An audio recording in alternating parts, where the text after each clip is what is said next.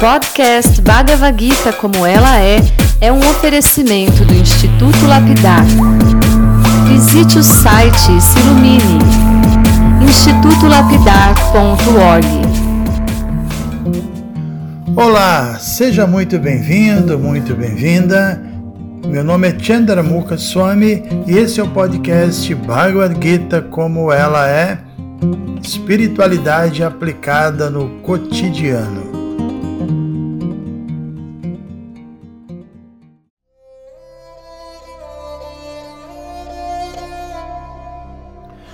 Muito bom dia a todos vocês.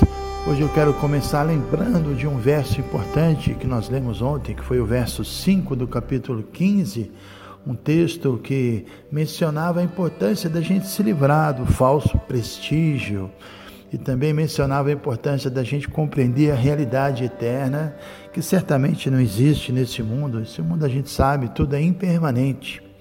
E também nesse verso foi mencionada a importância da gente chegar ao ponto de estarmos enfastiados com a luxúria.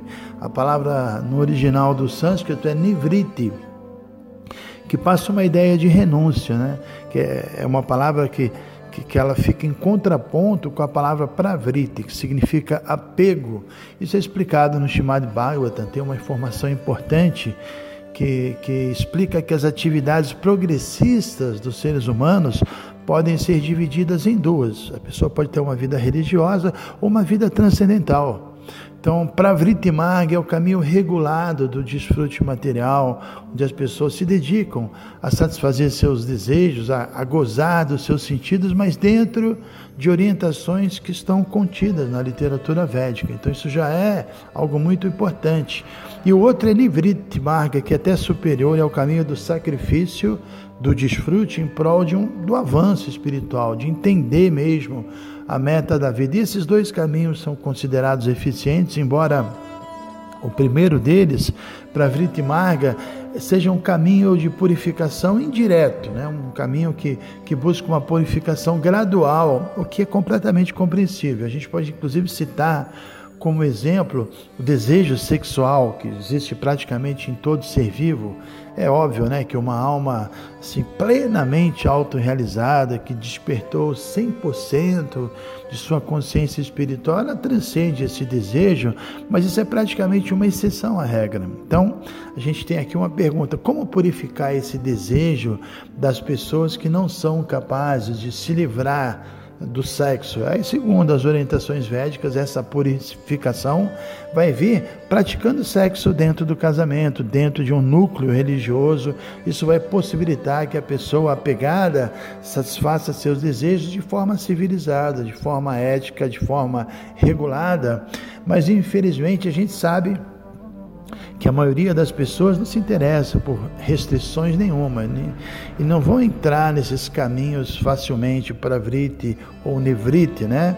Se eles nem conseguem aceitar para vrite maga, que é o caminho regulado de purificação, que é marcado por funções religiosas, desde como procriar filhos e rituais do nascimento dos filhos, tem iniciação espiritual, vários processos de, de purificação, se nem isso as pessoas conseguem, o que dizer Nivriti Maga, que é o caminho que, como eu disse, preza a renúncia em prol da, da compreensão espiritual. Mas o que a gente leu mesmo no verso 5 é que a gente tem que chegar a esse ponto de Nivriti abandonar os desejos egoístas, superar a luxúria. Isso se a gente realmente quer se livrar das dualidades desse mundo. E também um ponto importante que eu queria desenvolver um pouco mais hoje é, é, que Krishna fala que a gente tem que se livrar do falso prestígio, desse falso orgulho que é criado pelo ego, né?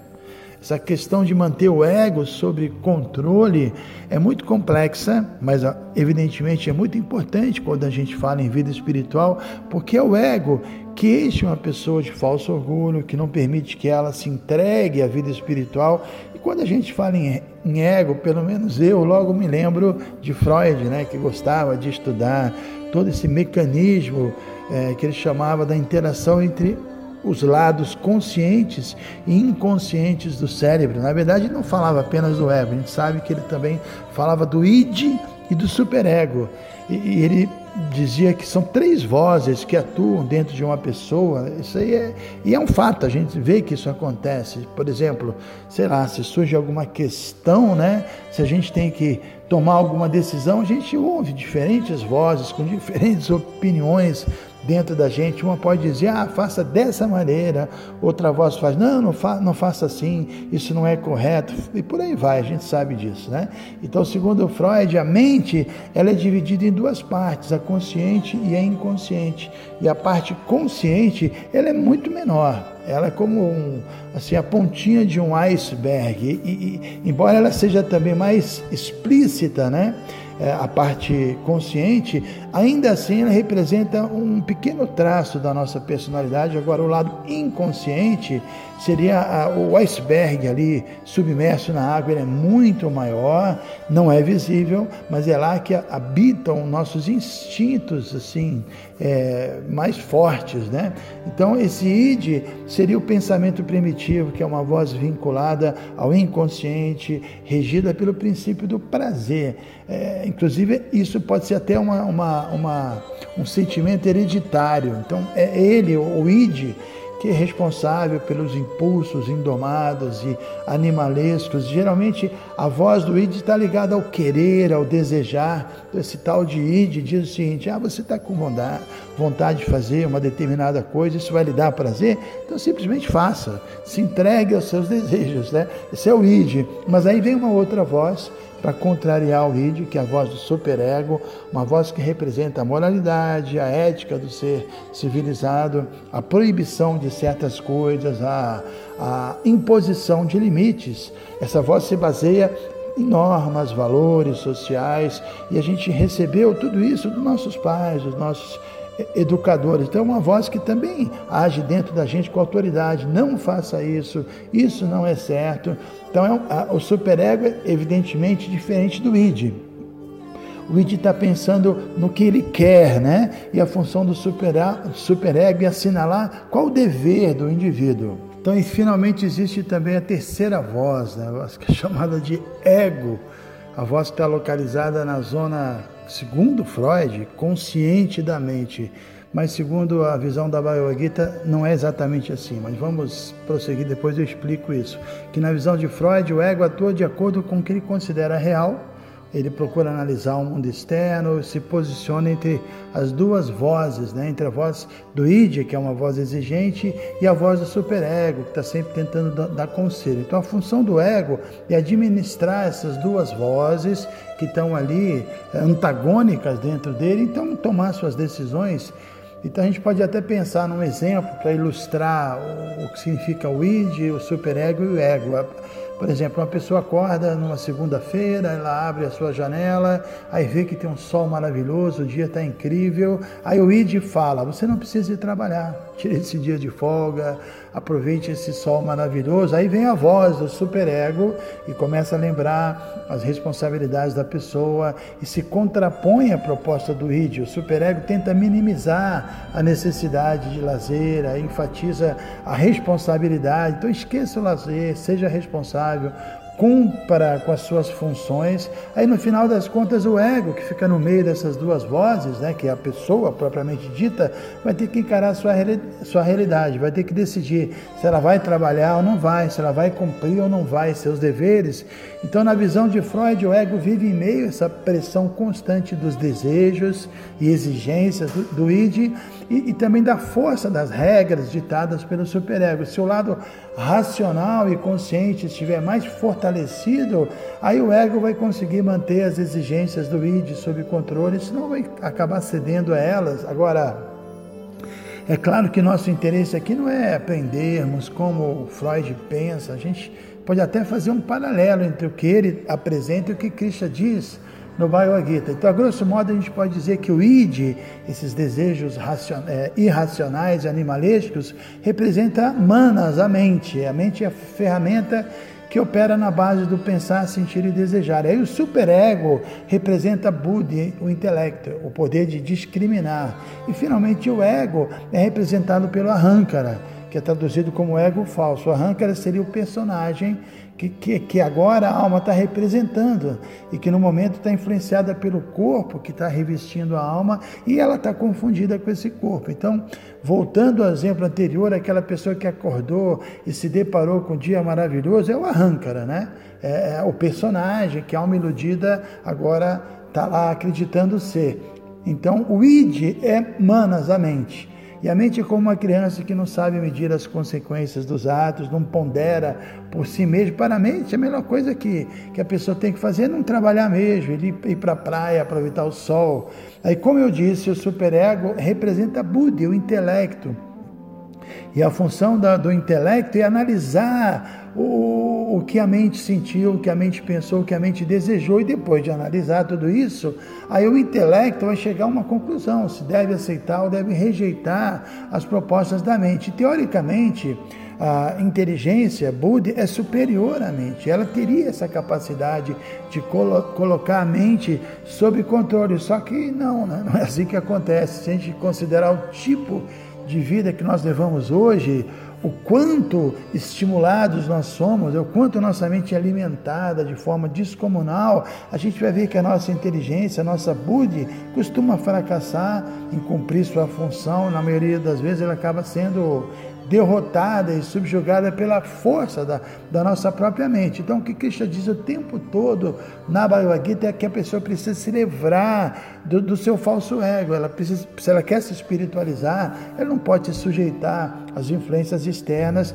e a gente sabe que isso é muito difícil, né? Mas tudo começa quando nós entendemos que nós somos uma partícula de Deus, uma partícula plenamente consciente e que a gente mergulhou nesse mundo demais. Estamos agora presos aqui é, nesse revestimento corpóreo. O nosso corpo é constituído de cinco sentidos e por causa desses sentidos podemos vibrar sons materiais, ouvi-los, enxergar coisas materiais, tocá-las, cheirá-las. Sem a ajuda dos sentidos, a gente não conseguiria ter contato com esse mundo. Então, além dos sentidos, nós contamos com essas duas ferramentas que mencionamos, que é a mente e o intelecto, e, elas precisam trabalhar em harmonia para que uma pessoa possa crescer espiritualmente. A gente não pode deixar a nossa mente focar na gratificação dos sentidos, né? O despertar espiritual depende do cumprimento do papel da inteligência, do Budi, esse discernimento que a gente mencionou. Então, Budi é principal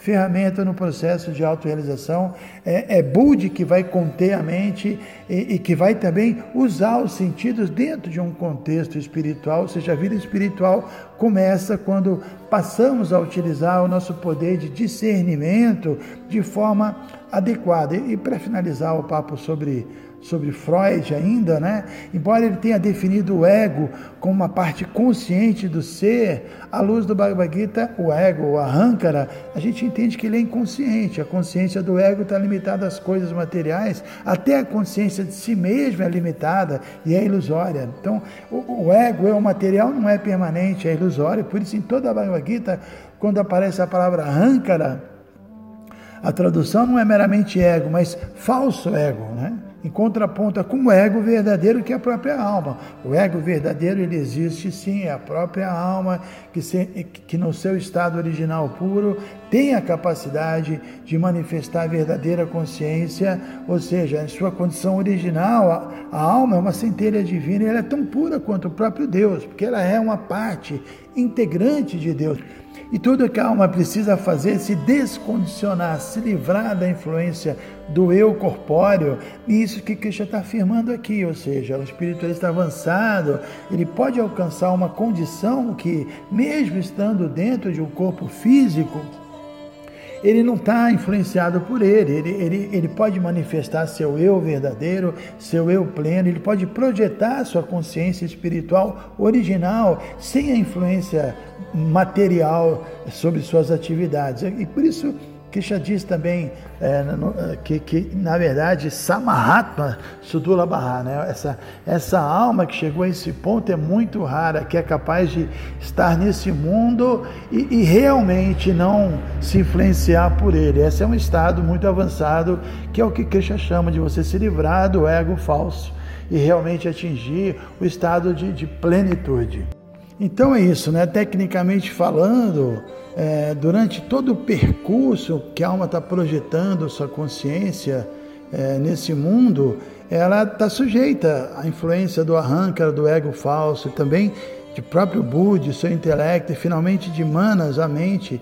Então ela, ela vai acessar o mundo externo através dos sentidos, mas uma alma autorrealizada é aquela que a sua consciência espiritual não é alterada durante todo esse percurso, né? não sofre a menor interferência de nenhum desses três filtros ou quatro filtros, nem do ego, nem da inteligência material, nem da mente e nem dos sentidos. Então, quando esse ego é purificado, a alma é capaz de manifestar o que é chamado de Swarupa. Swarupa é sua condição original, seu verdadeiro eu. E essa condição original, segundo o Chaitanya Mahaprabhu, que é o Avatara de Krishna que viveu há 500 anos, ele diz que a condição original da, da diva, diva é assim a alma, né? A, a, essência da diva, a sua swarupa, essa essência é de servo amoroso da pessoa suprema, de Vera Swarupa Rai Krishnera Nityadasi. Isso, nós encontramos esse verso no Madhya Lila do Chaitanya Charitamrita. A, a diva pura serve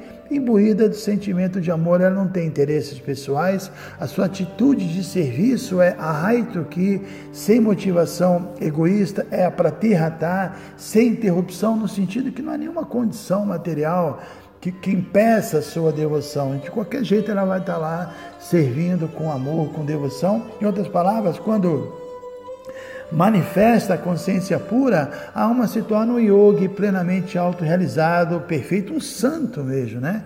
Então, ondas de, de prema, que é o amor espiritual incondicional imaculado, é, é, é se formam no seu íntimo. E, e quando essa, esse yogi atinge esse prema, esse amor espiritual maravilhoso, a sua consciência consegue superar os obstáculos do ego falso, da mente, e consegue se manifestar nesse mundo de forma inalterada. Então, o ego falso é, realmente tem que ser eliminado e, e, a pessoa tem que manifestar a sua consciência em, em plenitude, tem que revelar o seu, sua, seu verdadeiro eu como ele é, mesmo estando dentro de um corpo material, isso é possível. Isso é a, assim, a beleza da Bhagavad Gita, que ensina como mesmo estando dentro de um corpo, saber lidar com o ego, saber lidar com, com, com a mente, com os sentidos e, e, demonstrar na prática seu amor a Deus e, em toda a sua criação, sobre todas as coisas, né? Então amanhã a gente continua com esse assunto que é muito interessante. Um bom dia a todos.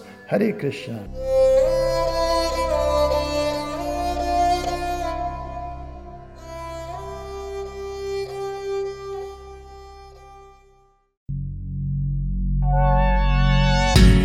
Se você se interessa por este conteúdo, não deixe de fazer o curso Bhagavad Gita para iniciantes com Chandramukha Swami.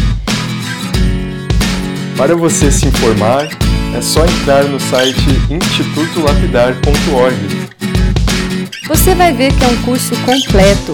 Você vai estudar todos os 700 versos e vai entrar nos principais elementos filosóficos da Bhagavad Gita são bem mais de 100 horas de estudos. Você pode assistir a hora que quiser e quantas vezes quiser.